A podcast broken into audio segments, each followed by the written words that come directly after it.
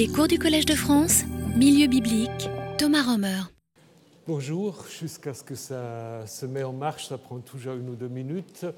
Euh, je vous dis simplement que vous avez reçu des feuilles en supplément, ce pas des, nouveaux, des nouveautés, c'est simplement pour les personnes qui n'ont pas eu des feuilles la semaine dernière. Donc c'est Genèse 22, un texte dont nous allons parler dans un petit instant, après que nous avons terminé avec euh, Genèse 15.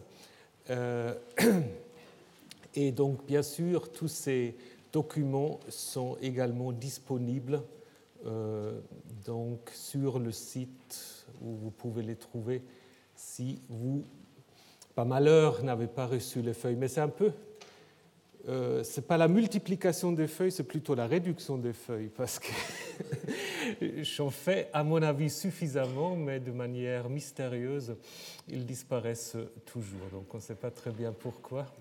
Mais bon, disons, il faut se réjouir qu'ils partent. Alors, donc, euh, vous vous souvenez, nous sommes presque à la fin de cet important chapitre qui est euh, Genèse 15, nous avons vu comment euh, c'est.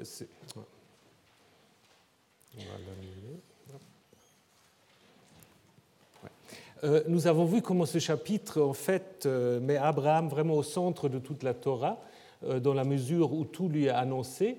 Et nous allons voir aussi que maintenant, vers la fin, il devient en effet témoin d'un événement tout à fait inouï, tellement inouï que cela doit se passer dans un état secondaire. Donc il est en tardéma, euh, en torpeur, le même mot utilisé euh, pour Adam lorsqu'il est dédoublé en homme et femme au début de la Genèse.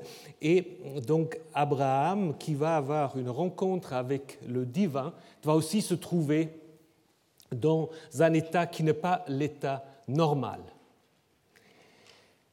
avant qu'il devienne témoin euh, de quelque chose tout à fait curieuse, euh, dont nous allons parler dans un petit instant, il reçoit d'abord ce discours de la part de Dieu. Donc les versets 13 à 16, euh, une sorte d'annonce des choses à venir.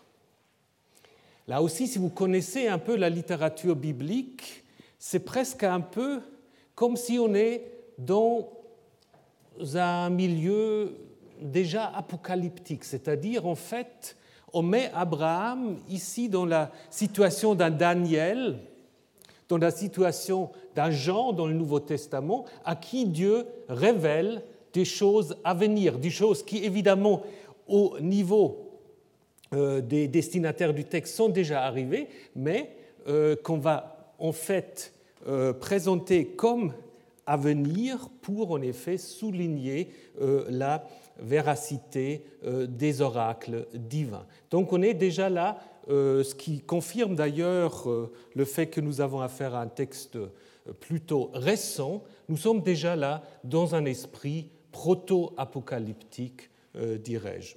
Alors donc ce discours qui est encadré en fait temporellement par euh, le fait que le soleil est en train de se coucher, et quand le discours est terminé, le soleil s'est couché, il va faire noir. Donc euh, ce discours, en fait, marque aussi une transition au niveau euh, de différentes parties de la journée. Alors, de quoi est-il question dans ce discours? Il est question de plusieurs choses, de plusieurs temporalités euh, on annonce une servitude de la descendance d'Abraham chez un peuple qui n'est pas nommé. Alors on peut se dire, on sait qui est ce peuple. Évidemment, de quoi s'agit-il? Ben, L'Égypte probablement. Mais en même temps, le fait qu'on ne dit pas qu'il s'agit de l'Égypte euh, est aussi une manière de rendre ce texte applicable, perméable pour d'autres situations. Et puis nous avons quelque chose qui a beaucoup intrigué euh, les, commentateurs. Euh, la servitude est ici euh, annoncé pour 400 ans. Et ensuite, à la fin de ce discours, c'est à la quatrième génération, ils reviendront. Alors comment ça peut marcher? 400 ans et quatre générations Est-ce qu'il y a là une contradiction? Comment faut-il expliquer cela?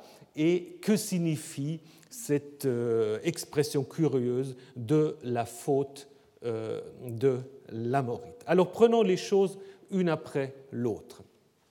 Alors les 400 ans sont probablement euh, le chiffre qu'on retrouve aussi en Exode 12-40, où les questions de 430 ans, on le retrouve dans le Nouveau Testament, dans les actes des apôtres, qui désigne la durée du séjour.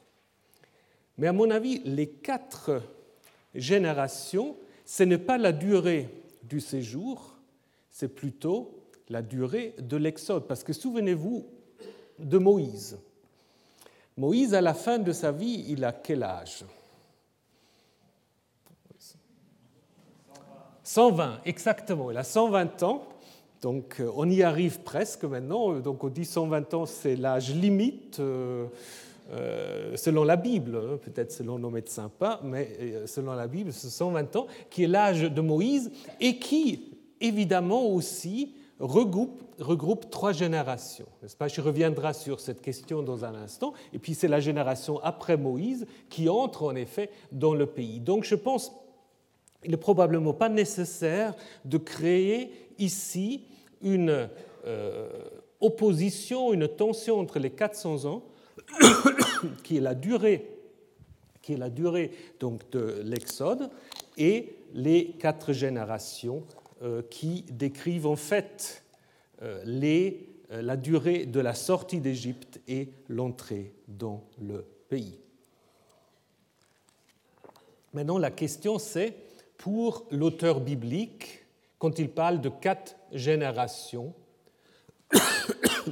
quelle est la durée à laquelle il pense Alors, un commentateur moderne a dit, en fait, pour, euh, si on prend la situation aujourd'hui, le changement des générations, c'est entre 20 et 25 ans. Donc euh, les enfants se font entre 20 et 25 ans, donc quatre générations, 100 ans. Évidemment, ça lui donne l'idée suivante, à savoir que, en fait, c'est un texte qui aurait été écrit à l'époque du roi Josias vers 620, où en fait Josias, qui a essayé de récupérer une partie du royaume du Nord, qui, comme vous vous souvenez, en 722 était tombé dans les mains des Assyriens, est devenu en fait province assyrienne, et que Josias en fait aurait essayé de récupérer euh, ce parti-là d'Israël, et donc euh, les cent ans, ça aurait été en fait une manière de décrire pour les destinateurs, voyez la durée que vous avez été chez un peuple étranger, en effet, dans cette interprétation-là, chez les Assyriens, et maintenant, Josuas va vous faire retourner dans votre pays. Alors ça, je trouve, c'est très intéressant, mais très spéculatif.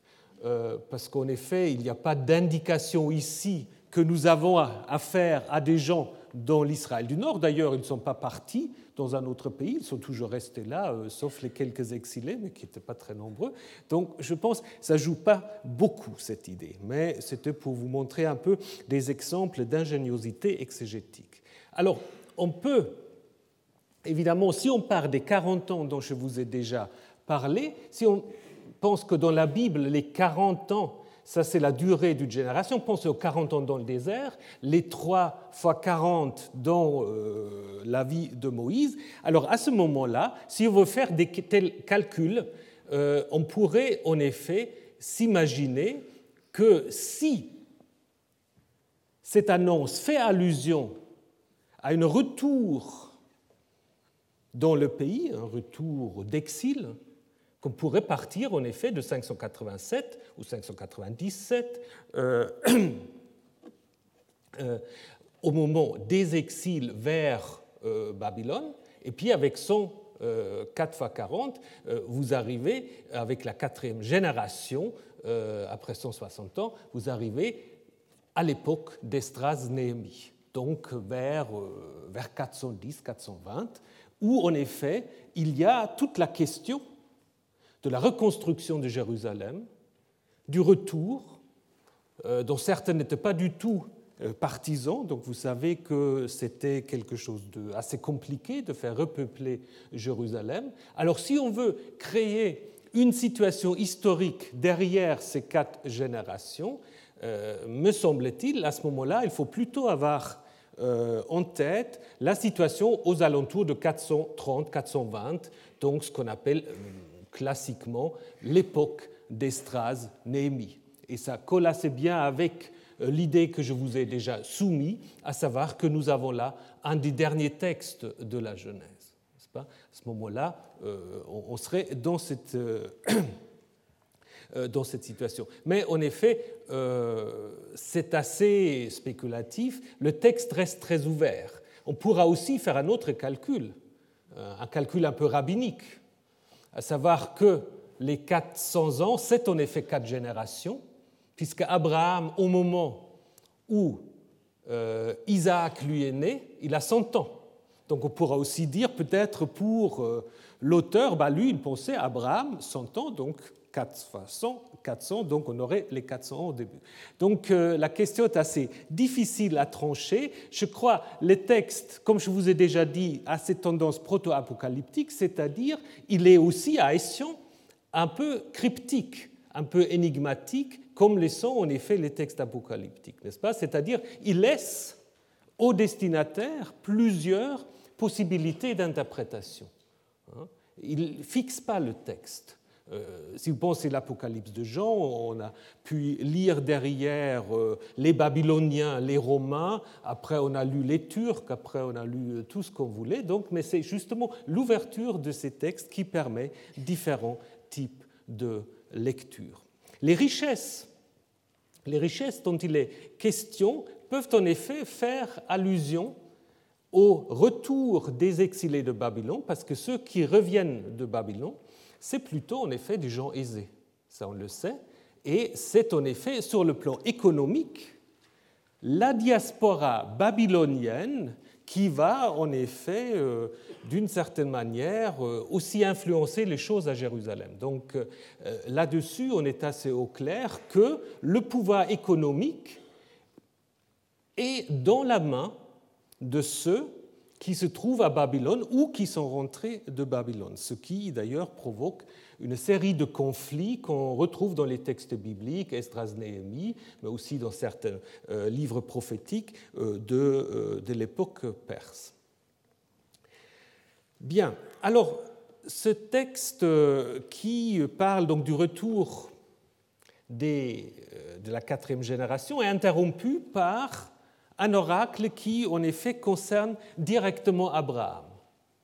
Hein? Quant à toi, tu iras vers tes pères en paix, tu seras enterré lorsque tu auras atteint une bonne vieillesse. Donc là, on annonce ce qui va arriver à Abraham, ce qui est repris dans le texte sacerdotal de Genèse 25. Abraham expira, il mourut dans une bonne vieillesse, âgé et rassasié, il fut réuni aux siens. Maintenant, si on prend cette annonce à la lettre, tu iras vers tes pères. C'est un peu étonnant. Tu iras vers tes pères. L'histoire d'Abraham n'est-elle pas une histoire de séparation de son père? N'est-il pas parti de Haran? Ou de ur selon les traductions Qu'est-ce que ça veut dire Tu iras vers tes pères?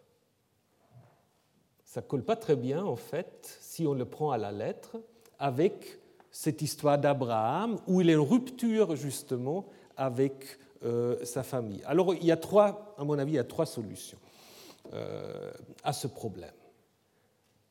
Soit on dit tout simplement, c'est une expression courante pour parler de la mort de quelqu'un, tu seras enterré avec tes pères, et puis on ne réfléchit pas plus. Peut-être ce qu'il faut faire, que les exégètes ont peut-être tendance à, pousser un peu loin. mais on peut quand même se poser la question. Alors ça, c'est une explication. La deuxième, c'est une idée qu'on retrouve dans certains textes bibliques, dans le Sheol, euh, le domaine des morts, bah, en fait, les générations se retrouvent. Ce n'est pas un endroit très agréable, mais euh, on retrouve ses ancêtres. Ou alors, nous avons là derrière encore un reflet euh, d'une tradition ancienne, selon laquelle, en fait, c'est ce que je vous ai déjà dit, Abraham n'était à l'origine pas du tout une figure exodique, mais quelqu'un d'autochtone, et que, en effet, euh, de manière consciente et inconsciente, cette expression, tu rejoindras tes pères, euh, a été simplement repris dans cette perspective-là. Abraham, une figure d'autochtonie. Hein, donc je vous ai dit que dans Ézéchiel, aussi Ésaïe, on a plutôt l'impression qu'Abraham a toujours été dans le pays, comme certains héros grecs, et que cette idée qu'il vient de ur est simplement quelque chose qui est venu après coup, où on a voulu faire d'Abraham aussi un exemple pour les exilés euh, à Babylone. Donc les trois possibilités se défendent, c'est difficile à trancher, mais voyez euh, que euh, des petites expressions comme ça peuvent en effet ouvrir un certain nombre de questionnements.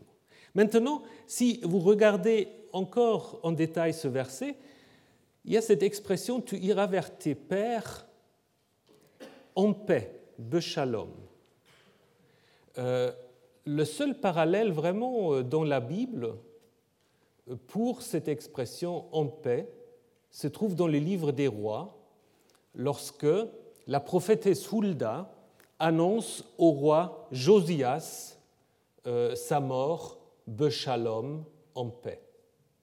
C'est d'ailleurs très curieux parce que, euh, comme vous le savez peut-être, ce roi Josias n'a pas une mort tout à fait paisible, puisqu'il se fait tuer par euh, le pharaon. Donc, euh, ce n'est pas tellement Bechalom, mais enfin, euh, c'est une interprétation qu'on a donnée à cette mort parce que c'était une roi tellement exemplaire qu'il fallait réinterpréter sa mort, et on l'a interprété de cette manière en disant Bechalom, peut-être pour Josias, signifie tout simplement qu'il n'a pas en effet dû vivre la déportation, la destruction de Jérusalem. Mais le fait en effet que on, mais ici Abraham en relation avec Josias est bien sûr voulu. Donc ça, je pense en effet que l'auteur qui utilise cette expression ici pour Abraham veut clairement créer une parallèle.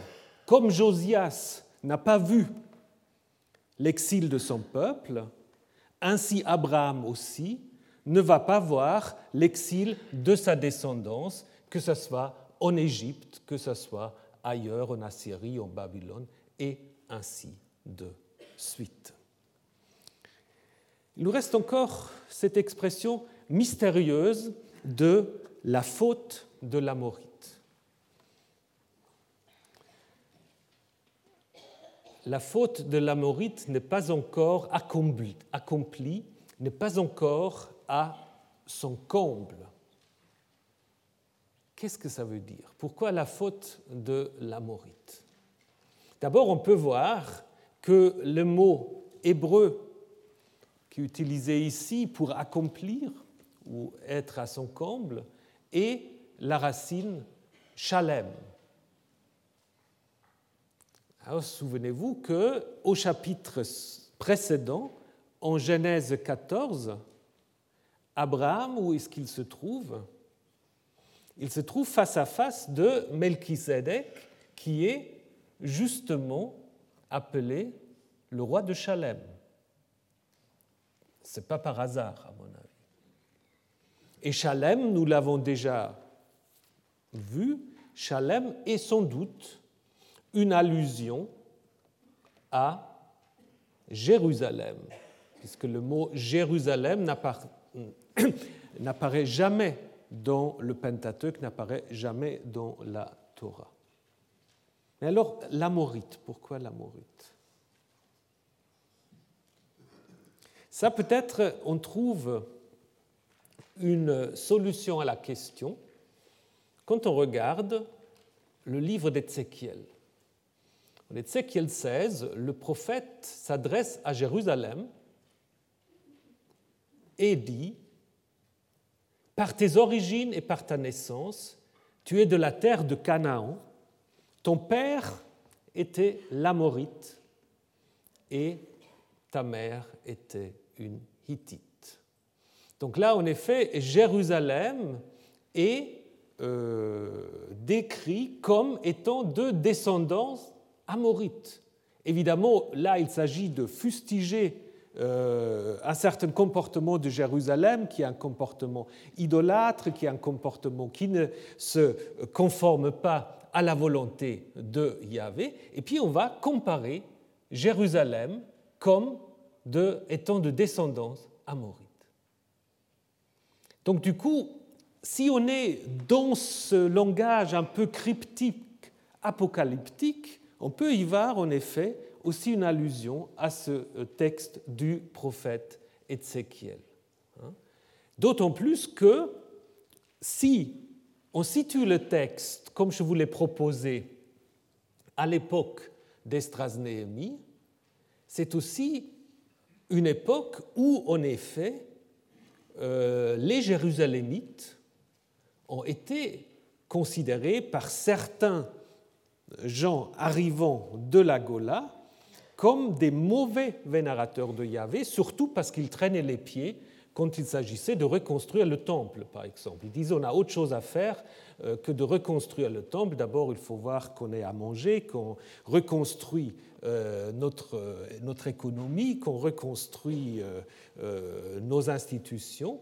Et donc, il suffit de lire en fait les prophètes euh, Zacharie ou Estras Néhémie pour se rendre compte en effet de ce conflit entre euh, des gens de la diaspora et euh, les habitants de Jérusalem qui en effet se font traiter de différents noms par ceux qui pensent en effet de défendre le vrai yavisme. Donc on pourrait y avoir là derrière encore des reflets autour de la reconstruction du temple, autour de la question quand le retour est-il vraiment réussi, accompli Parce qu'il y avait des milieux justement pour lesquels euh, Judas n'était vraiment rentré qu'au moment où le temple est reconstruit, où les murs sont reconstruits, où euh, Jérusalem devient de nouveau une sorte de capitale parce que, en effet, au moins dans la première partie de la période perse, euh, Jérusalem était d'une certaine manière dépendant de Samarie. Puis là aussi, vous trouvez euh, toutes sortes d'informations en lisant les euh, livres d'Estras et Néhémie.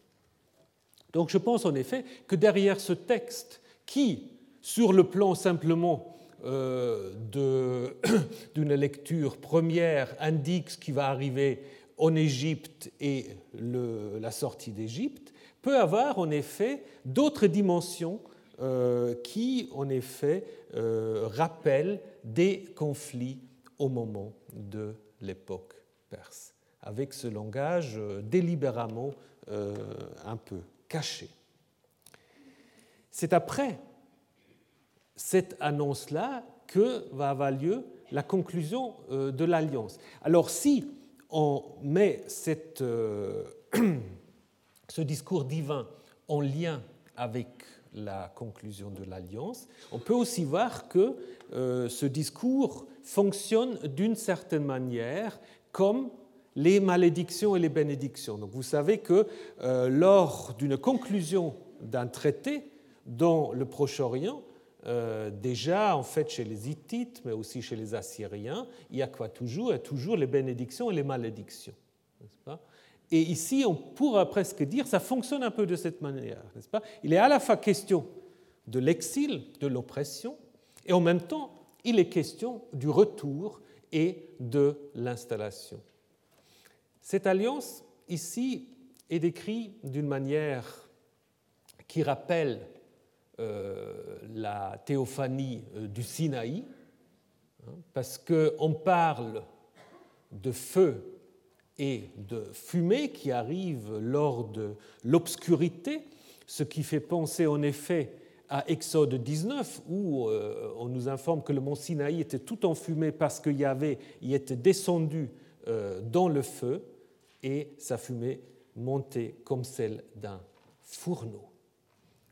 Alors, ce mot curieux de fourneau, on le trouve aussi euh, dans un texte du prophète d'Ésaïe, où il est dit qu'il y avait un feu dans Sion, une fournaise dans Jérusalem. Qu'est-ce que ça veut dire? Il a son feu à Sion, sa fournaise ou son fourneau à Jérusalem. Ça veut simplement dire que le Sion euh, est en effet la maison de Yahvé. Là où il y a le feu et le four, c'est là où on habite, n'est-ce pas? Le feu, évidemment, en plus, est signe de la théophanie.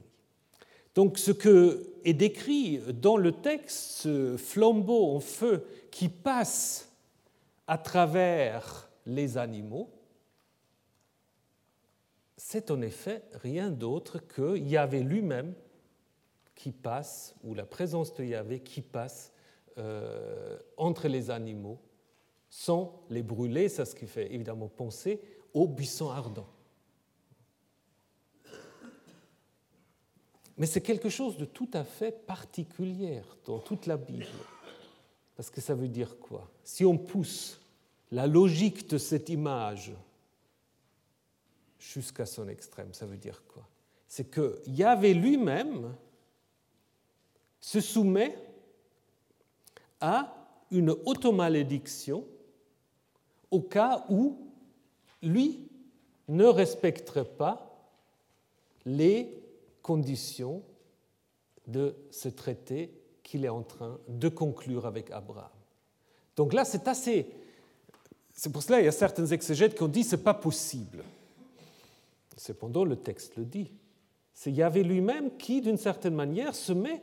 Nous avons vu la semaine dernière les parallèles, n'est-ce pas? Yahvé lui-même se met dans la situation du vassal ici. C'est lui-même qui passe entre les animaux. Ce n'est pas Abraham qui passe entre les animaux. Donc la logique, ça aurait dû être Abraham. Mais dans le texte, c'est les symboles de la présence divine qui traversent les animaux découpés et qui en effet symbolisent ainsi que il s'engage à tout prix de respecter les clauses de cette alliance. Vous trouvez ça nulle part ailleurs euh, dans la Bible hébraïque. C'est vraiment une image euh, très forte, un renversement, quelque chose de subversif par rapport à la conception traditionnelle euh, de l'alliance y avait ici conclu, coupe, donc karat berit, conclu avec Abraham et qui, au niveau de la terminologie, anticipe l'alliance du Sinaï. Parce que l'expression karat berit, couper, donc évidemment en faisant allusion aux animaux découpés, couper une alliance, c'est en effet le terme euh, technique limité normalement à l'alliance du Sinaï. Euh, en Genèse 17, vous vous souvenez, lorsque Dieu alliance avec Abraham, ce terme n'apparaît jamais il établit, il la donne, il la met en place. Ici, il anticipe l'alliance du Sinaï, mais la renverse aussi. Ce n'est pas simplement la même idée, parce qu'évidemment, dans l'alliance du Sinaï, euh, c'est le peuple qui doit écouter et s'engager à faire tout ce que Yahvé dit. Ici, c'est Yahvé lui-même euh, qui s'engage à respecter les clauses de cette alliance. Et les clauses de cette alliance, c'est justement le don du pays. Chez donné, dit Yahvé, le pays à ta descendance, natati. Donc, euh, pour ceux qui savent l'hébreu, ce n'est pas quelque chose qui est en train de se réaliser, c'est déjà réalisé d'une certaine manière, c'est le présent ou c'est même le passé. Chez donné, ou je donne, je suis en train. Mais comment faut-il comprendre? Comment faut-il comprendre ce don? D'abord, il s'agit euh, d'un pays qui va de, du fleuve d'Égypte jusqu'à l'Euphrate. Du fleuve d'Égypte jusqu'à l'Euphrate. Alors, est-ce que ça veut dire que tout cela est le pays qui sera donné ou qui est donné à Israël C'est une expression euh, qui est souvent utilisée dans les textes bibliques, mais pas tellement pour décrire les frontières du pays. Le pays est beaucoup plus limité. Euh, je vous montre ici un texte euh, du prophète euh, Ésaïe qui annonce aussi un retour. Ce jour-là, Yahvé procédera au battage depuis le cours du fleuve, donc l'Euphrate, jusqu'au torrent d'Égypte, et c'est vous qui serez glanés un par un, fils d'Israël. Il s'agit de quoi? Il s'agit en effet d'une idée de rassemblement des euh, différents diasporas. Hein. Je vous reprendrai, je vous rassemblerai depuis l'Euphrate, depuis la Mésopotamie, jusqu'au Nil, jusqu'en Égypte. Donc en fait, l'idée ici, c'est en effet le don de pays n'est pas forcément un pays euh, dont on peut dessiner les contours géographiques. Le pays ici, et c'est justement l'ambiguïté du terme Eretz en hébreu, parce que ça peut être un pays politique, euh, géographique, mais ça peut être la terre. Donc on aura pu traduire aussi, je vous donne la terre. Je vous donne la terre, savoir partout où vous êtes, bah c'est chez vous. Donc ça peut aussi être une manière de comprendre que partout où il y a une présence c'est comme si le pays leur est donné, c'est-à-dire ils peuvent y être. Hein? Ce n'est pas une revendication territoriale, c'est plutôt l'idée que de l'Égypte jusqu'à la Mésopotamie, on peut être. C'est le pays ou la terre qui est donnée. Et cela, à mon avis, va se confirmer dans cette liste alors là, avant qu'on arrive à un texte qui va peut-être euh, plus passionnant, mais cette liste qui va peut-être vous ennuyer un tout petit peu parce qu'il est question de toutes sortes de noms bizarres, euh, il faut quand même les regarder, ces noms. Parce que cette liste va aussi montrer cette relecture que fait l'auteur de Genèse 15 des traditions qu'il connaît, notamment euh, du Deutéronome et de la littérature deutéronomiste. Donc vous vous souvenez, à la fin, à la fin de ce texte, nous avons une liste avec dix noms. Hein, euh, les, Kénites, les Kénisites, les Catmonites, euh, les Amorites, les Hittites, etc., etc. Si vous connaissez bien la Bible, vous savez que normalement, euh, ces listes des peuples, donc là vous avez un, tableau, euh, ils sont assez fréquents, notamment dans le livre Exode, Deutéronome et Josué. Hein? Donc là on a souvent des listes du pays euh, qu'il s'agit de conquérir.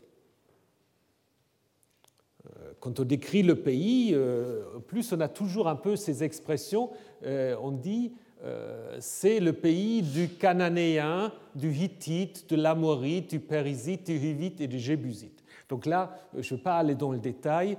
Euh, quelqu'un se donnait la peine, vraiment tout répertorier, de faire un peu euh, la, liste aussi de, manière, de la manière dont ces différents peuples sont regroupés. Alors on peut faire toutes sortes d'observations. Soit c'est toujours les Cananéens qui au début, ou alors le Hittite. À la fin, nous avons toujours toujours le Jébusite. Hein, il ne bouge pas, il est toujours là. Donc on pourra, oh, c'est intéressant, on pourra faire toutes sortes de réflexions. Et en avant-dernière, c'est presque toujours le Hivite qui manque ici dans le texte massorétique. Hein, le Hivite, en fait, euh, on l'a dans le Pentateuque samaritain et dans la Septante, mais pas dans le texte massorétique. Par contre, dans le texte massorétique, on a euh, un candidat qu'on ne trouve pas normalement, les Réphaïm, dont je vais vous dire un mot. Et surtout, ce qui est intéressant, nous avons dans cette liste également les trois premiers, le Kenite, les Kenizite et le Kadmonite, qui normalement n'apparaissent pas dans cette liste. Donc ça veut dire probablement c'est ceux-là qui donnent le sens spécifique de euh, cette énumération. Alors, je vous propose d'abord qu'on regarde la liste traditionnelle, donc Hittite et la suite, Hittite, Amorite, Cananéen, Périsite, et ainsi de suite. Et ensuite, on s'interroge sur l'ajout des noms spécifiques.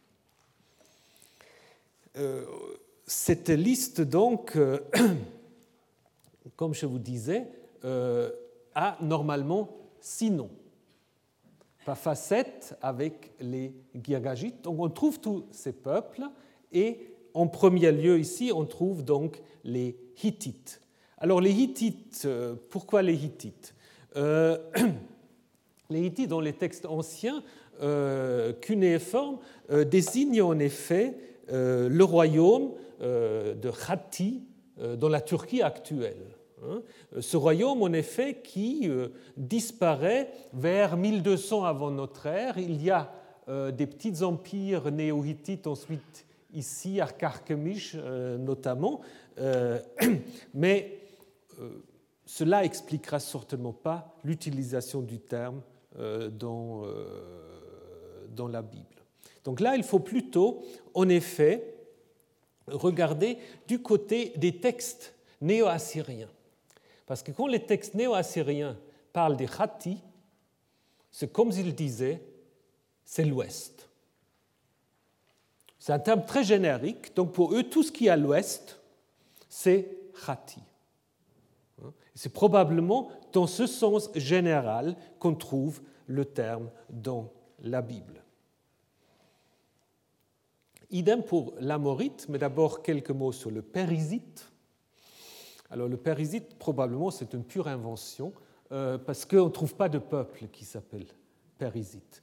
Hein. On a un texte en Josué où apparemment euh, c'est un peuple lié euh, à la forêt et en lien avec les Réphaïm. C'est peut-être pour cela aussi qu'on a ensuite dans le texte de Genèse 15, rajouter les Rephaïm. Euh, le périsite, à mon avis, c'est tout simplement, euh, puisqu'il fallait euh, plusieurs peuples, on a pris une racine paras, qui signifie en effet des endroits non fortifiés, et on a construit le périsite, c'est-à-dire ceux qui habitent dans des endroits où il n'y a pas de murailles des villageois, des, gens de la forêt, mais qui n'ont pas en effet des villes, euh, des habitations fortifiées. L'Amorite, par contre, l'Amorite, c'est un peu comme les Hittites. L'Amorite à Marie, c'est un royaume ici, donc entre Ougarit et, euh, Kadesh, euh, qui ensuite de nouveau devient tout simplement un nom pour dire tous ceux qui sont à l'ouest. Les Amourous, quand vous lisez les, textes néo-assyriens, Khati et Amourou, c'est souvent pêle-mêle. Hein. c'est les gens de l'ouest. Selon M. Durand, ça a commencé très vite, qu'on a utilisé en fait le terme des Amorites parce que euh, il, a dit, il y a beaucoup de fantasmes sur les Amorites, mais il a dit aussi souvent les Amorites, c'est simplement les gens de l'Ouest. Ce sont des Sémites de l'Ouest. Hein, de nouveau un terme très euh, général. Le cananéen, Cananéens, on n'a pas besoin d'insister beaucoup, on l'a déjà vu, euh, un terme très peu précis euh, pour la Syrie-Palestine, avec des frontières pas très claires, qui semblent inclure le nord, mais pas l'est du Jourdain. Nous en avons parlé en Genèse 17, qui, plutôt, qui vient plutôt un terme euh, dans la Bible idéologique. Israël n'est pas Canaan. Israël habite le pays de Canaan, mais Israël n'est pas Canaan. Donc Canaan désigne dans la Bible souvent tout ce qui Israël ne doit pas faire. Ne faites pas comme les Cananéens. Hein. alors que sur le plan historique, il n'y a probablement aucune différence entre Canaan et Israël, mais euh, dans la Bible, on va en effet développer tout un discours pour euh, insister sur les différences. Le Girgashit, alors là, euh, si vous avez des idées là-dessus, le Girgashit, on ne sait pas très bien. On, a fait des liens avec je ne sais pas si Pierre Bordreuil est là, il semble qu'à Ougarit, on a une fa GRG Chine, euh, on ne sait pas trop bien ce que ça veut dire. Euh, certains pensent qu'il s'agit des alliés des Hittites, des Karkachous, euh, qui ensuite ont été en effet repoussés vers le, vers le sud, mais je vous avoue, la chose reste obscure. Jébusite, par contre, on sait très bien ce que c'est. Hein, c'est la population autochtone de Jérusalem. Hein. Euh, peut-être signifie quelque chose comme euh, endroit euh, difficile à cultiver, endroit désertique. Et cela se trouve toujours à la fin de la liste pour, de manière discrète, aussi montrer que finalement l'aboutissement de toute cette liste de peuples, c'est évidemment, ou le centre de tout cela, c'est donc Jérusalem. Alors je vous ai dit, la Septante a encore le Hivite avant. Hein, euh, donc deux mots sur, les Hivites, on n'en sait rien non plus. Euh, en Genèse 34, c'est les habitants de Sichem qui sont appelés les Hivites. Alors on a pensé à partir de ce texte qu'il doit s'agir des gens qui sont associés au peuple de la mer, parce qu'en Genèse 34, si vous connaissez l'histoire, les Hivites ne sont pas circoncis doivent se faire circoncire euh, euh, pour euh, que leur chef puisse épouser la, fille de Jacob. Bon, mais ça reste très spéculatif. De nouveau, on peut se poser la question si ce n'est pas simplement, comme le père hésite, une création des auteurs bibliques à partir d'une racine chava, rassemblée, donc, où le substantif désigne tout simplement un campement, un village, un peu comme le périsite. Les Réphaïm, ça c'est intéressant. Ça, c'est une spécificité euh, donc, de notre texte, de les intégrer dans cette liste, parce que là, euh, on a en effet euh, quelque chose où on a historicisé, historicisé entre guillemets, des esprits de mort. Parce que les Réphaïm, à Ougarit c'est très clair, ce sont les esprits de mort, les rapium et dans la Bible également. Euh, je vous donne un exemple Ésaïe 26, euh, où on espère une sorte de retour des morts, que mes cadavres se relèvent, euh, car ta rosée est une rosée de lumière, et la terre va redonner le jour au Rephaïm. Donc là, la traduction que je prie à utiliser le terme ombre, c'est les esprits de mort qui sont dans le Sheol. Et qu'est-ce qu'on a fait ensuite? On a imaginé que les anciens habitants du pays, c'était des Réphaïm. Hein? Donc là, on a historicisé une population. Ou disons, on a historicisé des, esprits de mort euh, qu'on n'aime pas beaucoup. Euh, on va y revenir, je vous donnerai quelques détails la semaine prochaine, lors du colloque que nous allons organiser sur les vivants et les morts, où ce thème va être euh, repris.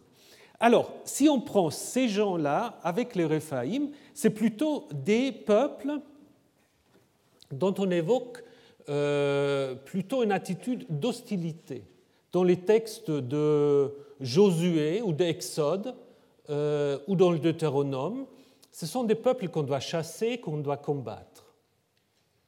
Donc, a priori, cette liste traditionnelle évoque plutôt une relation d'hostilité. Mais alors, ce qui est génial dans ce texte de Genèse 15, c'est que l'auteur a tout changé. il a tout changé parce qu'il a fait précéder cette liste trois autres noms, par les Kénites, les Kénisites et les Cadmonites, qui vont renverser la chose, qui vont faire de cette liste quelque chose de positif. Les Kénites, les Kénites sont très liés à Moïse. En juge 1, le beau-père de Moïse est appelé un Kénite. Donc les Kénites et les Madianites apparemment euh, sont très proches. Et donc on voit ici que c'est un peuple un clan qu'on respecte beaucoup. Par exemple, Jaël, qui va tuer le Cananéen Sisera, c'est la femme d'un Kénite. Dans le livre de Samuel, on va dire que les Kénites avaient de la bonté pour Israël lorsque il sortait d'Égypte. Donc les Kénites, c'est une connotation tout à fait positive. D'ailleurs, peut-être on imaginait à partir de euh, l'Égypte que c'est le peuple qui est entre l'Égypte et le pays vers lequel Israël va, se diriger. N'est-ce pas? Le premier peuple après l'Égypte, si on fait ce lien entre les Madianites et les euh, Kénites. Les Kénisites. Alors là aussi, qui est un Kénisite? Caleb.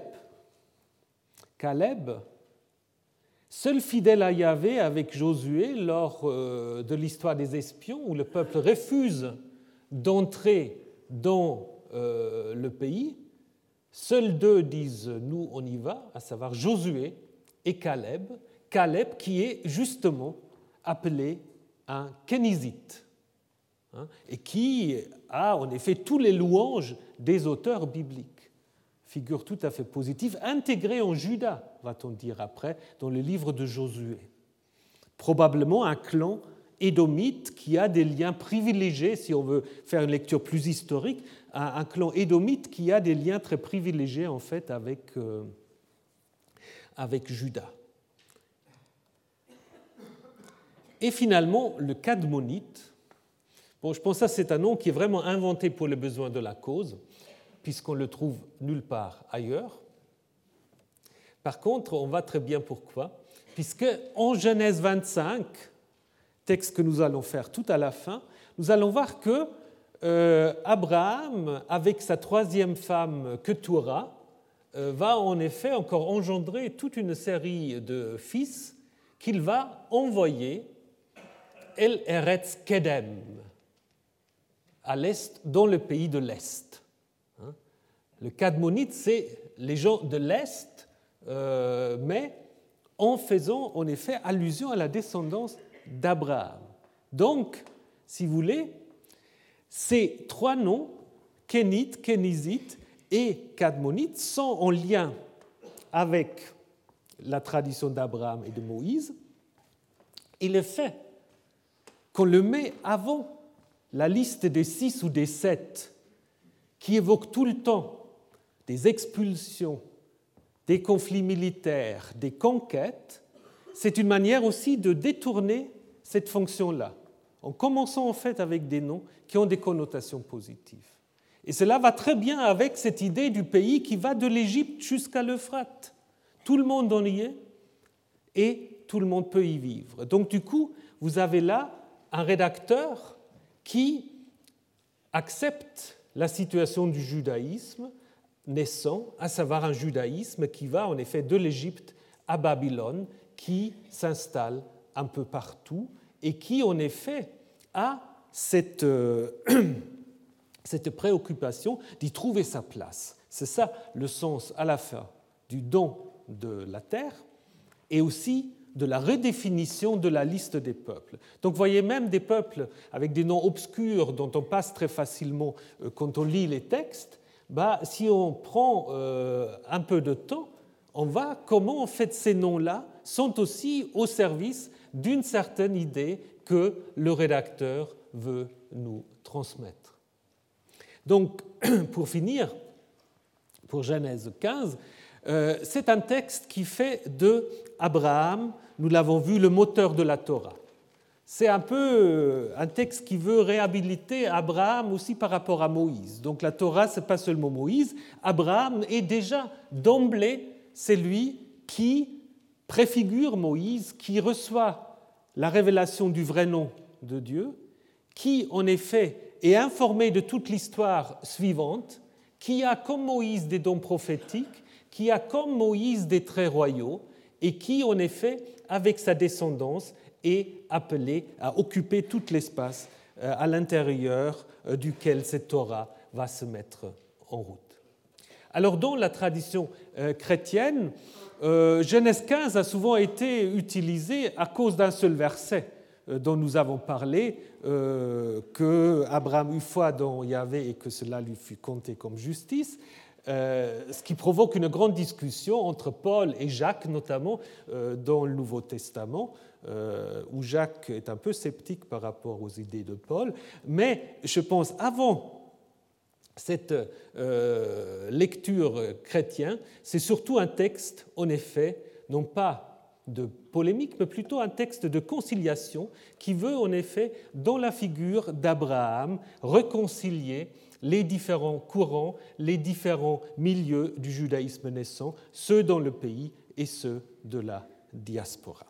Voilà ce qu'on peut dire. On pourrait dire beaucoup d'autres choses encore sur ce texte de Genèse 15, mais euh, j'aimerais quand même faire maintenant le passage vers un texte qui est également d'une grande importance. C'est probablement le texte le plus connu de toute, euh, de toute l'histoire d'Abraham, euh, qui va nous occuper bien sûr encore la semaine prochaine, mais j'aimerais quand même déjà vous le mettre un tout petit peu en perspective. Donc Genèse 22, l'histoire dite du sacrifice ou de l'Akedah. Euh, je pense, si les gens connaissent rien d'Abraham, c'est peut-être ce texte-là quand même qui vient facilement à l'esprit. Euh, quelqu'un a dit, mais je ne sais pas comment on peut faire les, statistiques, même au niveau euh, de l'art des peintures, c'est cette scène-là du sacrifice qui, dans le cycle d'Abraham, est la scène la plus fréquemment mise en scène, euh, ce qui est possible. Maintenant, je ne sais pas si on a les moyens vraiment euh, de quantifier tout cela. Mais prenons d'abord euh, ce texte et je vous propose de ne pas seulement prendre les premiers 19 versets, mais l'ensemble du chapitre, parce qu'on oublie souvent qu'à la fin, il y a encore autre chose. Prenons le tout. Alors, on prend encore quelques minutes si vous voulez bien. Après ces événements, le Dieu, alors là j'ai fait exprès de bien marquer les différences en hébreu entre les différents noms divins qui vont intervenir dans cette histoire, parce que ces noms ont leur importance. Ici c'est Ha Elohim, le Dieu, avec l'article. Parfois on pourrait traduire la divinité. Donc, après ces événements, le Dieu met Abraham à l'épreuve. Je l'ai mis au présent, on aurait pu le mettre mis à l'épreuve, mais on peut aussi le comprendre comme un titre, la mise à l'épreuve d'Abraham. Hein? Pas vraiment comme le début de l'histoire, mais comme une interprétation. Hein? Et l'histoire commence en effet simplement dans la suite. Euh, après ces événements, on pourrait dire, après ces événements, Dieu lui dit, Abraham, il répondit, Me voici. Il dit, Prends donc ton fils, ton unique, celui que tu aimes, Isaac, et va-toi au pays de Moria, fais-le monter là-bas en holocauste sur une des montagnes que je te dirai. Alors déjà, le pays de Moria, hmm, ça c'est toute une...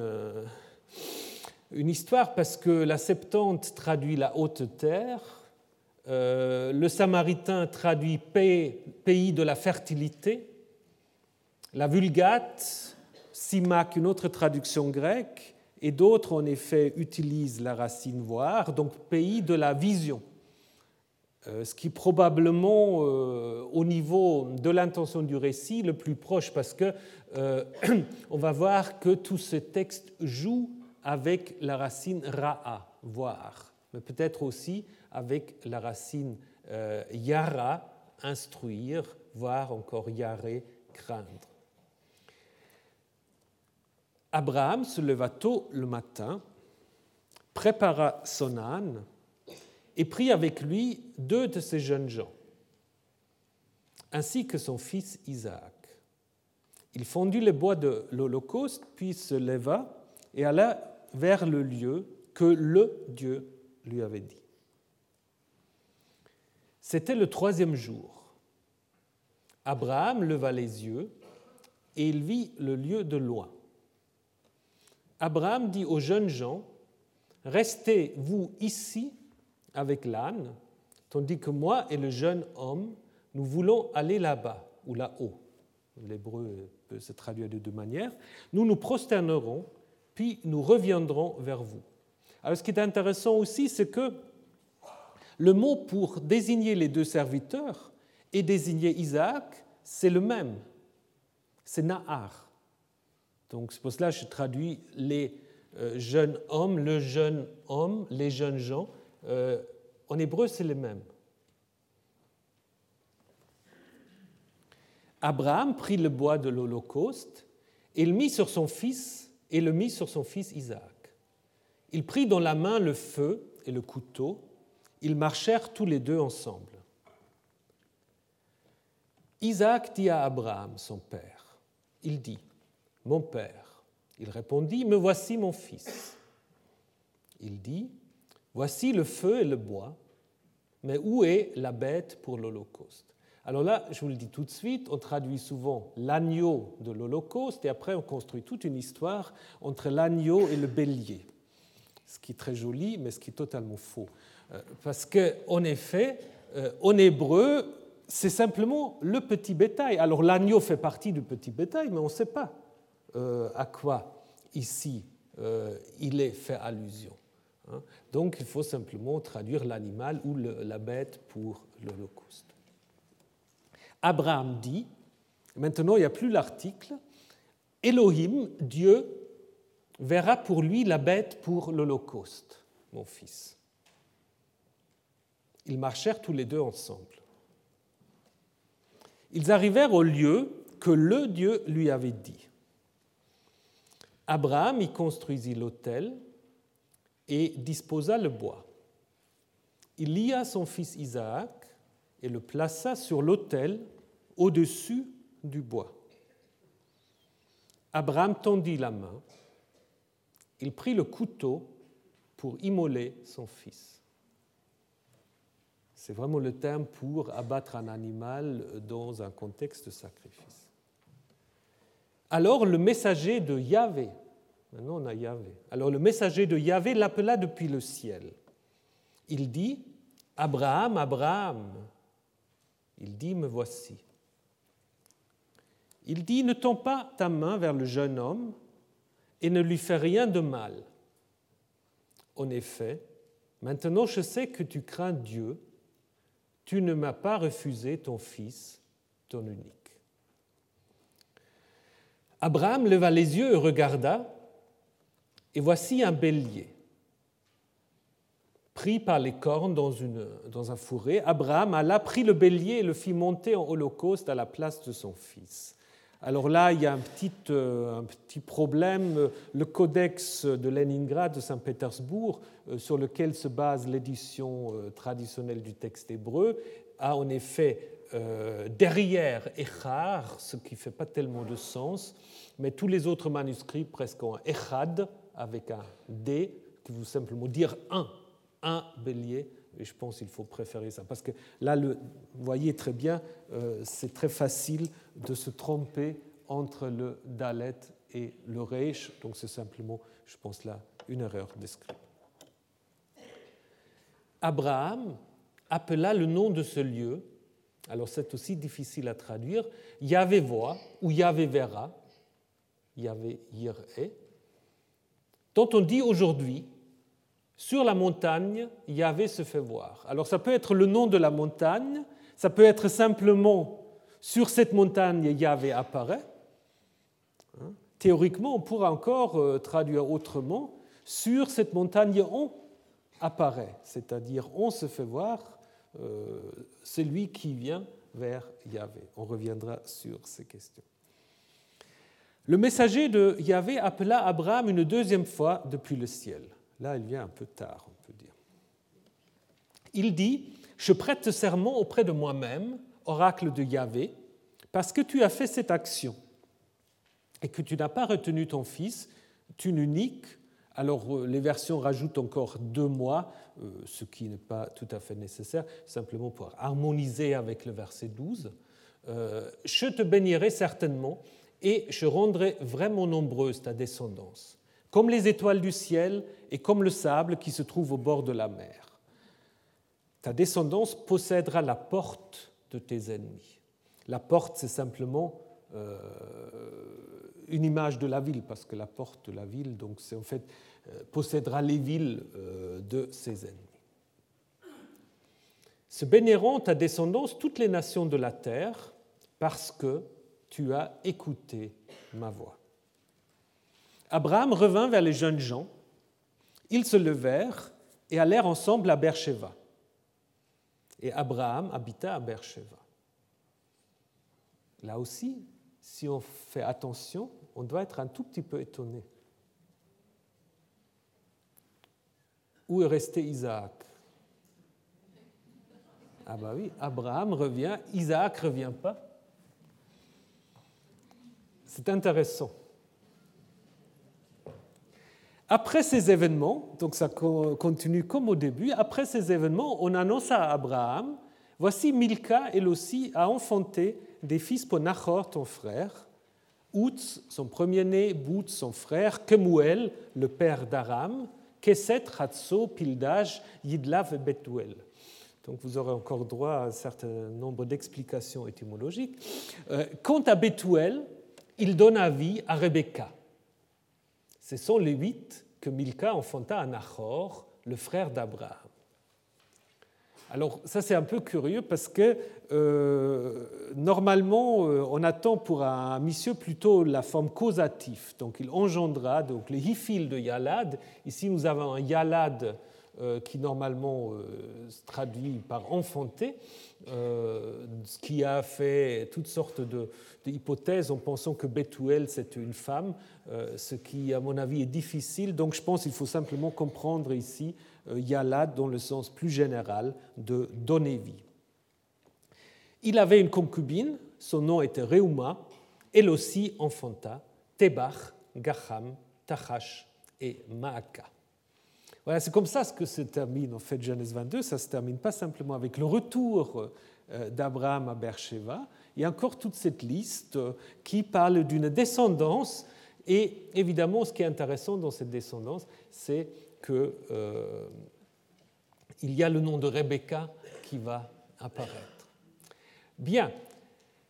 Je pense que la semaine prochaine, nous aurons suffisamment à faire pour bien présenter ce texte. Un texte, en effet, qui a souvent suscité des passions. Donc, que ce soit les philosophes, je vais vous parler un peu de Kant et bien sûr aussi de Kierkegaard, mais il y a aussi les artistes, euh, jusqu'à Woody Allen, donc euh, tout le monde a, commenté ce texte. Donc à la limite, on aura pu faire toute euh, une série de, cours sur Genèse 22, mais ça, on ne va pas le faire. Simplement, on va se poser la question du sens de ce récit, aussi son lien avec le thème des sacrifices, des sacrifices humains, et aussi la question de la signification euh, de ce texte. Alors, euh, donc, euh, la semaine prochaine, amenez le texte de Genèse 22. Et jusqu'à là, je vous souhaite une bonne semaine. Merci.